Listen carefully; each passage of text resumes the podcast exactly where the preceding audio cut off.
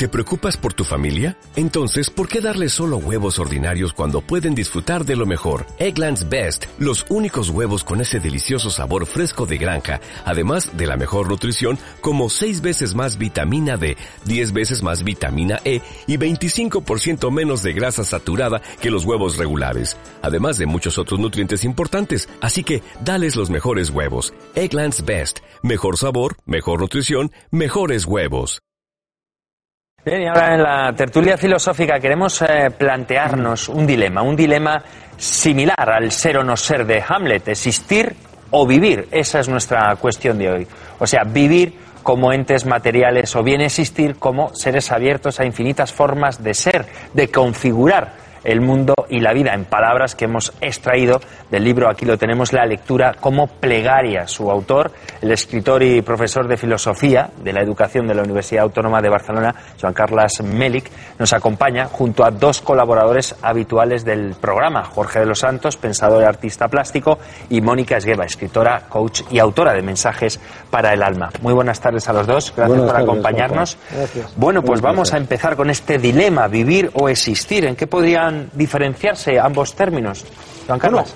vivir eh, hay que siempre adjetivarlo de alguna manera, ¿no? Es decir, eh, hay vida animal, hay vida vegetal, hay vida extraterrestre, es decir, hay infinitas formas de, de vida. En cambio, la existencia yo creo que es propia de ese ente particular que somos los eh, llamados seres humanos o animales humanos, quizás sería mejor decirlo así, que sobre todo tenemos la, la capacidad de proyectarnos hacia el futuro, de conjugar verbos en futuro y por tanto de construir nuestra propia vida, construir o de, de construir nuestra propia vida. Es decir, es una manera de, de proyectarse, de lanzarse al mundo en relación con los demás, con los objetos del mundo y con nosotros mismos. Continuamos. Mónica. Bueno, yo creo que hay una, hay una diferencia. Eh, para mí vivir conlleva eh, apasionarse, conlleva involucrarse en las relaciones, conlleva arriesgarse, conlleva eh, tener entusiasmo, el abrir el corazón aunque te hagas vulnerable y, te puedan herir y puedan hacerte daño. Conlleva vivir la vida profundamente. Mientras que el existir, como decía, eh, como decía Oscar Wilde, hay mucha gente que, la mayoría de la gente existe, pero pocos viven, ¿no? Pues es un poco esto. ¿Qué, es- qué significa? Que la mayoría de las personas viven como autómatas, como un poco como sonámbulos. Eh, se construyen un caparazón y no salen de ese caparazón, se dejan arrastrar por la ola, por las expectativas ajenas, por lo que te lleva. Pero realmente, realmente, es, es como que los años van pasando, pero se extingue la vida sin que hayan vivido de verdad. Mm, Solemos confundirlos, ¿no? Jorge. Solemos confundirnos y tú has escuchado lo que ha dicho Mónica. Yo creo justo lo contrario. justo lo contrario de lo que cree Mónica. Es decir, yo creo que vivir es un hecho biológico. Vivir lo hace un calamar, por ejemplo. En este sentido estoy mucho más cerca, digamos, de Joan Carlas. Mientras que existir es algo lo propiamente humano. Algo, algo que no se da, mientras que la vida sí se da. Es decir, algo que uno se tiene que ganar con compromiso, eso, esas características que le atribuía Mónica a la vida, y algo que además eh, que exige compromiso, que exige un ser combativo, un estar abierto, un estar enfrentado, y, a lo de- y que además no le valen los simulacros, o sea, no valen esas vivencias que se presentan como vivencias de si el safari en África, que si los fines de semana salimos en barquito, o sea, uno es africano o es marinero, es decir, esa es su existencia. En fin, ya iremos desarrollando un poco. Creo que es una cuestión de etimología, que quizá no hemos utilizado las mismas palabras, Yo creo que sí. que estamos hablando un poco de lo mismo, que, la- que la- realmente la diferencia es que eh, cuando, cuando tomamos esa decisión de, de vivir o existir, al final, bueno, creo que es una palabra, es me dejo llevar y me quedo en el, o me quedo en el, en el, en el puerto o realmente soy un barco y voy a ir a explorar. Voy a cuestionarme, voy a ir a buscar mi propio camino, no el que, el, que se, el que me ha entendido para mí, el que se supone que tengo que hacer, sino el mío propio. Y claro, eso requiere muchos riesgos. Pero etimológicamente existir es existere, es decir, salir de uno mismo hacia adelante. Es decir, es crear, proyectarse, transformarse. Eh, un ser humano no, no, no puede ser humano si no sale de sí, digamos. ¿eh? Pero supongo que habrá elementos que posibiliten esa existencia. Bueno, de entrada hay uno, eh, uno clarísimamente, que es el lenguaje. El lenguaje. Somos eh, animales lingüísticos, seres simbólicos, sígnicos, rituales. Nosotros tenemos formas verbales. Nosotros tenemos la forma verbal que es el futuro. Nosotros podemos anticipar el futuro. Eh, yo creo que sería complicado eh, o difícil, no hay ningún biólogo aquí, me parece, pero que hubiese otra especie animal capaz de anticipar el futuro, de preocuparse. Es decir, el ser humano no es un ser ocupado, solamente ocupado, es un ser preocupado, es decir, que se ocupa antes de tiempo, que es capaz de decir, yo ahora voy a hacer mañana, ¿eh? que es el día del libro, el día de San Jordi, voy a hacer tal cosa, voy a regalar una rosa, voy a regalar un libro. Esto, esto es existir, salir de sí. Partir de un centro, que esto también Juan Carlos lo ha explicado una vez, partir de un centro, uno llega y se encuentra en una estructura, digamos, de acogida, Exacto. Duke, Sí, ¿no? sí. O sea, se encuentra en una, en En un una mundo, existencia en una- previa, en una gramática. una gramática. Que dices tú en un mundo, pero a partir de ahí abrirse, o sea, a partir de ahí existir, es decir, tomar partido fuera, abrirse hacia la, hacia la fuera. Entonces, claro, eso que, eso que es lo verdaderamente humano, porque los humanos nos diferenciamos de, de los animales de- por el lenguaje. Bueno, ¿Pero qué es el lenguaje? Eso es. El lenguaje es una vida en diferido, o sea, es no tener una experiencia sincrónica y completa de lo que está sucediendo, o sea, es el tener la necesidad de simbolizar, es decir, de buscar un mediante, el ser humano es un mediador, es algo que siempre tiene algo en medio que le permite cono- conocer esa existencia. Por lo tanto, ¿qué requiere la existencia? La capacidad de simbolización, es decir, la pasión por el vínculo, por. O sea, la pasión por el vínculo, el vínculo erótico, es decir, el vínculo de relacionarse con nosotros, de ir hacia el otro, o sea, de formar colectividad yendo hacia el otro, y la pasión por el vínculo que establecen los símbolos, o sea, el propio lenguaje. Nosotros, yo puedo pasear con un perro, el perro está paseando, yo no estoy paseando, yo estoy pensando que paseo.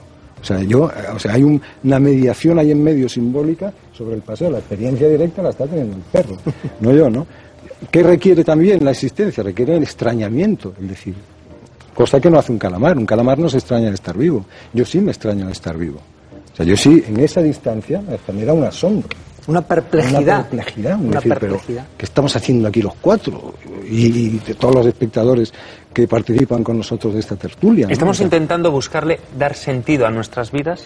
Eh, Yo creo que tiene mucho que ver con eso. Yo creo que tiene que ver con el autocuestionarse, con el, el- el enfrentarse a las propias sombras, a los propios fantasmas, el quererse conocer, el, el salir un poco de los caminos trillados, sino al final. la- muchas, hay muchas personas que, que si, no, si no se ponen un poco a la labor podrían ser vacas. Quiere decir, hacen lo mismo que hacen los animales. Lo que nos diferencia es que podemos reflexionar sobre nosotros mismos, podemos tomar decisiones propias. Tenemos esa capacidad que solo existe en el neocórtex, esto no lo, no lo tienen los demás seres vivos. Y tenemos la capacidad de ir más allá, de crear, de construir, de... eh, bueno, una que sí que tienen los animales es la capacidad empática. Algunos animales, como Sí, los sí, claro. delfines, como, como ciertas orcas, como ciertas ballenas, como... Bueno, ciertos animales tienen eso, los elefantes. Sí, sí. ¿Qué nos diferencia? Es que a veces parecemos que somos, estamos menos evolucionados que esos animales. Tenemos el poder de la compasión, que es el poder de ponernos en los zapatos del otro y ayudarle. ¿Cuántas veces lo hacemos? Eso es otra, es otra cuestión. Eh, contestando a tu pregunta, Juanjo, sobre el sentido. Sí. ¿eh? Eh, hay una obra clásica de Víctor Frankl que es El hombre en busca de sentido. Y a mí eh, creo que lo interesante de este título, ¿eh? El hombre en busca de sentido, es justamente el en busca de, no solamente el sentido, sino en busca de. Decir, para mí el ser humano es un ser que va a buscar el sentido, pero que nunca lo encuentra definitivamente. Es decir, todo sentido humano, si es humano, es un sentido provisional. El ser humano no puede vivir en una ausencia absoluta de sentido, no lo soportamos, pero tampoco podemos vivir en una presencia absoluta de sentido. Es más, una presencia absoluta de sentido es muy peligroso, porque entonces convierte a ese humano en un fanático. Y, para ejemplo, no hay más que poner la televisión y ver lo que está pasando. El fanático es aquel que ya ha encontrado el sentido. Y, por tanto, que ya no lo busca, porque ya lo tiene. Pero ¿alguien nos puede explicar cómo realizar nuestra existencia? Estamos hablando Yo creo de que no. consejeros, No, de yo tampoco, yo asesores. en absoluto y luego nos alargaremos todo lo que queramos. Pero esto que Frankel, dice- perdona, sí. Frankel dice que no también, ¿eh? Frankel dice, el sen- Víctor Frankel, ¿eh? El sentido puede encontrarse Yo ahí también discreparía. Pero dice otra cosa, pero no puede darse. La presencia en el sentido, además, lo que hace la presencia es un poco lo que hemos hablado y hablábamos el otro día de esta pérdida, digamos, del valor absoluto, ¿no? O sea, la, el sentido, el encontrar, si llegáramos a encontrar un sentido unívoco, firme, irrevocable, ese lo que hacía era fijarnos, era establecernos, era coartar toda nuestra necesidad de apertura, es decir, de vivir abierto hacia lo fuera, o sea, de poder desplegar nuestras potencialidades en distintos territorios donde, porque claro, hace mucha gracia en el sentido de decir, bueno, seguimos creyendo que tenemos algo esencial en nosotros. O sea, que hay algo, dice Juanjo, ¿qué es Juanjo? Bueno, una persona que le gusta montar en bici, que le gustan los trajes oscuros y tal, pero ¿qué hay esencial de mí? O sea, lo que hay esencial de ti es lo que te gratifica y lo que te satisface. Las acciones que te llevan a hacer eso, ¿no?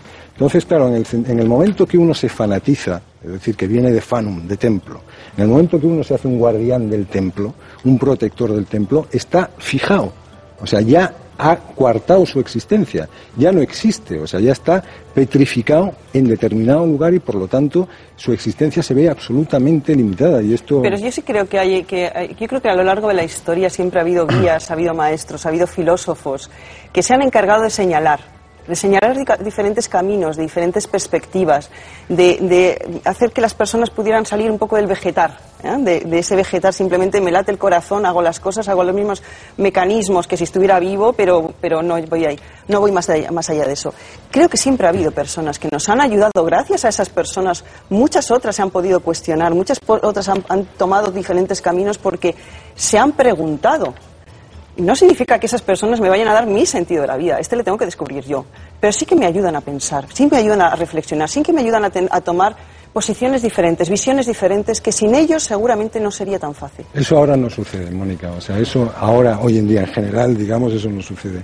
Porque precisamente uno de los mecanismos que utiliza el sistema hoy en día para coartar nuestra existencia, porque siempre hay que tener en cuenta que el, durante las sociedades disciplinarias el control era la vida, es decir, uno te encerraban o simplemente te mataban, digamos, los sistemas de poder, ¿no? A partir de ahí lo que se controla es la existencia, en las sociedades de control, en las sociedades de la trazabilidad y en las sociedades, digamos ahora, del pensamiento positivo, del felicismo, que lo que buscan verdaderamente es que seas un tío rentable. O sea, un tío que consiga rendimiento, que establezca rendimiento, ¿no? Pues uno de esos mecanismos es la, falsa, la falta de conciencia crítica. Cuando hoy en día aparece un guía, un gurú, como decía Mónica, que aparentemente te da claves de acceso a eso de la existencia, que es algo absolutamente que nadie te va a poder implantar, o sea, ni siquiera, digamos, la actitud que conlleva el tener que existir, ¿no? Lo que verdaderamente se está haciendo son normalmente dos cosas. O sea, una, la suplantación del pensamiento, es decir, mira, no te preocupes, piensa esto, normalmente en base a un lema, un lema cortito, sencillo de aprender, o sea, que uno lee el lema y dice, bueno, ah, coño, pues ya no tengo claro cuál es el sentido de la existencia. Eso es suplantar el pensamiento. Tú no estás pensando, tú no estás pensando a partir de Kant, por decirte algo. Tú estás pensando como Kant. Eso es la suplantación. Y por otro lado, la, la distracción, el trending topic, el tema del momento es decir, lo que llamaba Heidegger la errancia, es decir, el sumergirte en una multitarea, que esto el precursor fue Windows con las ventanitas, que te imposibilitan otra cosa necesaria para la existencia, que es el compromiso. O sea, comprometerte con lo que está. Heidegger, por ejemplo, distingue entre existencia auténtica e inauténtica. Lo que contaba Jorge justamente sería esa existencia inauténtica, esa avidez de novedades. ¿Eh? Eh, Heidegger habla de eso, ¿no? estar perpetuamente conectado, mandando aquí tal, las redes sociales. Eso es la existencia inauténtica. ¿La existencia auténtica cuál es? Bueno, pues de entrada saber que yo me proyecto hacia el futuro y que en ese futuro está la muerte. Es más, la muerte está en el futuro, pero también está en el presente. Porque dice Heidegger, tan pronto como un ser humano entra en la vida, ya es bastante viejo como para morir. Pero claro, ahora, mm, Joan Carlos, con, tanto éxito en estos libros de, autoayuda, ¿podríamos decir que nuestra existencia es mucho más plena que antes? No, que naturalmente que no, naturalmente que no, por todo esto que estamos hablando. Es que si lo fuera no existirían, quiero decir. Justamente yo creo que lo que ahora existe en Occidente, ojo, fuera de Occidente no es lo mismo, pero en Occidente es que hemos pasado de, la gente no se muere de hambre en la calle. La gente no se muere de hambre porque no tiene un, hospital al que ir que le vaya a coger. Esto no sucede en Occidente, en otros, en otros lugares sí que sucede. Entonces la gente se empieza a cuestionar cosas, pues como decía Abraham Maslow, la autorrealización solo viene cuando tú ya sientes que has, has sobrevivido, que ya tus otras necesidades más básicas ya están. La gente ahora se empieza a preguntar, que todavía no, es una minoría, estoy de acuerdo, porque hablando de todo esto, el poder, al poder no le interesa. No, Los poderes poder- fácticos no le interesan. Y al poder no le interesa, al poder actual no le interesa al colectivo. Otra manera de No podemos la existencia. aislados de los demás.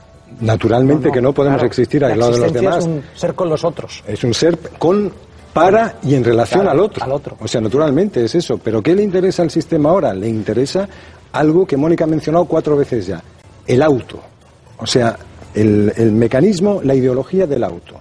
La autosuperación, la autoestima, el autocontrol, la autoayuda. Es decir, crear individuos subjetivamente aislados del resto de la colectividad. Esa dificultad. Ese nombre, en nombre del decir, llega tú a ser lo que eres, lo único que se está intentando potenciar es un individuo incapaz de establecer vínculos. Pero no vínculos, como decía antes, vínculos con los demás, o sea, el tocar a Melik, sino vínculos con las cosas. O sea, capacidad simbólica, capacidad de pensar capacidad de pensar. Y en nombre, ya te digo, de esta autosuperación, autoestima, autoayuda, auto... veo muy crítico, ¿eh? en ese- No, sí, hombre, es que es verdad, es que es un y, tema que... que- y de bajar a tus propios infiernos. Es que eso es fundamental. Esto o sea, es fundamental. Eso es Hay fundamental. existencia cuando uno es capaz, para decirlo con el título maravilloso de la novela de Joseph Conrad, ¿no? a realizar un viaje al corazón de las De las tinieblas. tinieblas, de claro. sus propias tinieblas.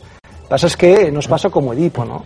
Tenemos miedo de que cuando realicemos ese viaje al interior de uno mismo, nos demos cuenta que somos quizás el asesino de nuestro padre, ¿no? Bueno, es el viaje del héroe que, que, que- que Joseph decía Sí. y, y que, y que tenemos que realizar. No tenemos que realizarlo, es una opción. Pero si lo realizas, ¿qué significa? Que tienes que dejar el terreno conocido, que tienes que enfrentarte a tus propios Pero miedos, a fantasmas. Eso es claro, existir, eso es claro, esto, existir, esto- esto claro, es, claro. Existir es esto es la dejar pasión, terreno, claro. esto es la pasión el dejar entusiasmo de que, pero que en el camino que ocurre, que te vas a transformar. Sí, porque Y no hay existencia miedo. sin transformación. En toda, en toda formación, si realmente es formación, hay transformación.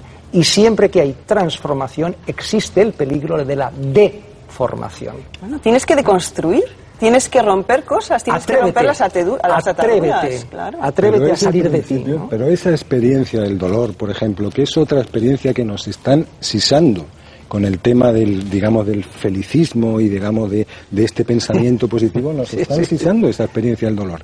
El- La felicidad, ¿qué es la felicidad? La felicidad para un humano es ser humano, es decir, no ser humano, existir como humano. Y da la O sea, felicidad, existir. existir. Hombre, pero ¿cómo que si da la felicidad? Es como si dices, bueno, pero a un lobo, por ejemplo, ¿qué le da felicidad? Estar estabulado dentro de un cuartucho.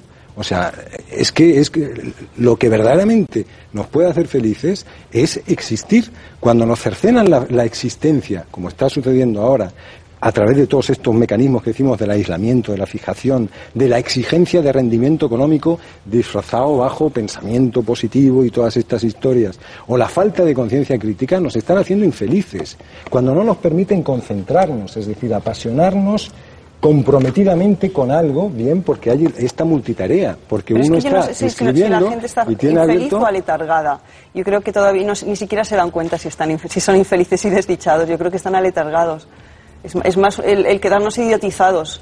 Y nos quedamos idiotizados porque por todo lo que se nos llega por los medios. Y al final es no pienses, no reflexiones. Quédate con lo que te estamos dando. Estás tan embotado con todo ello, tan absorbido, que no, llega, no puedes llegar más allá. Pero eso produce, por eso es una cosa va con la otra, o sea, eso produce una tremenda melancolía, un tremendo cansancio, un tremendo desapego, digamos, pero porque no te están dejando existir, porque no estás pudiendo existir, porque todo el sistema ideológico está mutilando. Cuando antes decíamos que mutilaban la vida, es decir, que te cogían y te encerraban en una cárcel y tal, ahora lo que están haciendo es mutilándote la existencia, o sea, no dejándote abrirte, o sea, continuamente coartando, dándote material continuamente diverso para que te dé la sensación de que tú has llegado a un nivel, digamos, de conocimiento, de comprensión que estás pensando, por ejemplo. Pues aquí lo tenemos que dejar. Que- Muchísimas gracias a los tres. Ha sido un placer teneros Venga, con nosotros durante gracias. estos minutos. Mucha suerte. Gracias, Jorge. Gracias.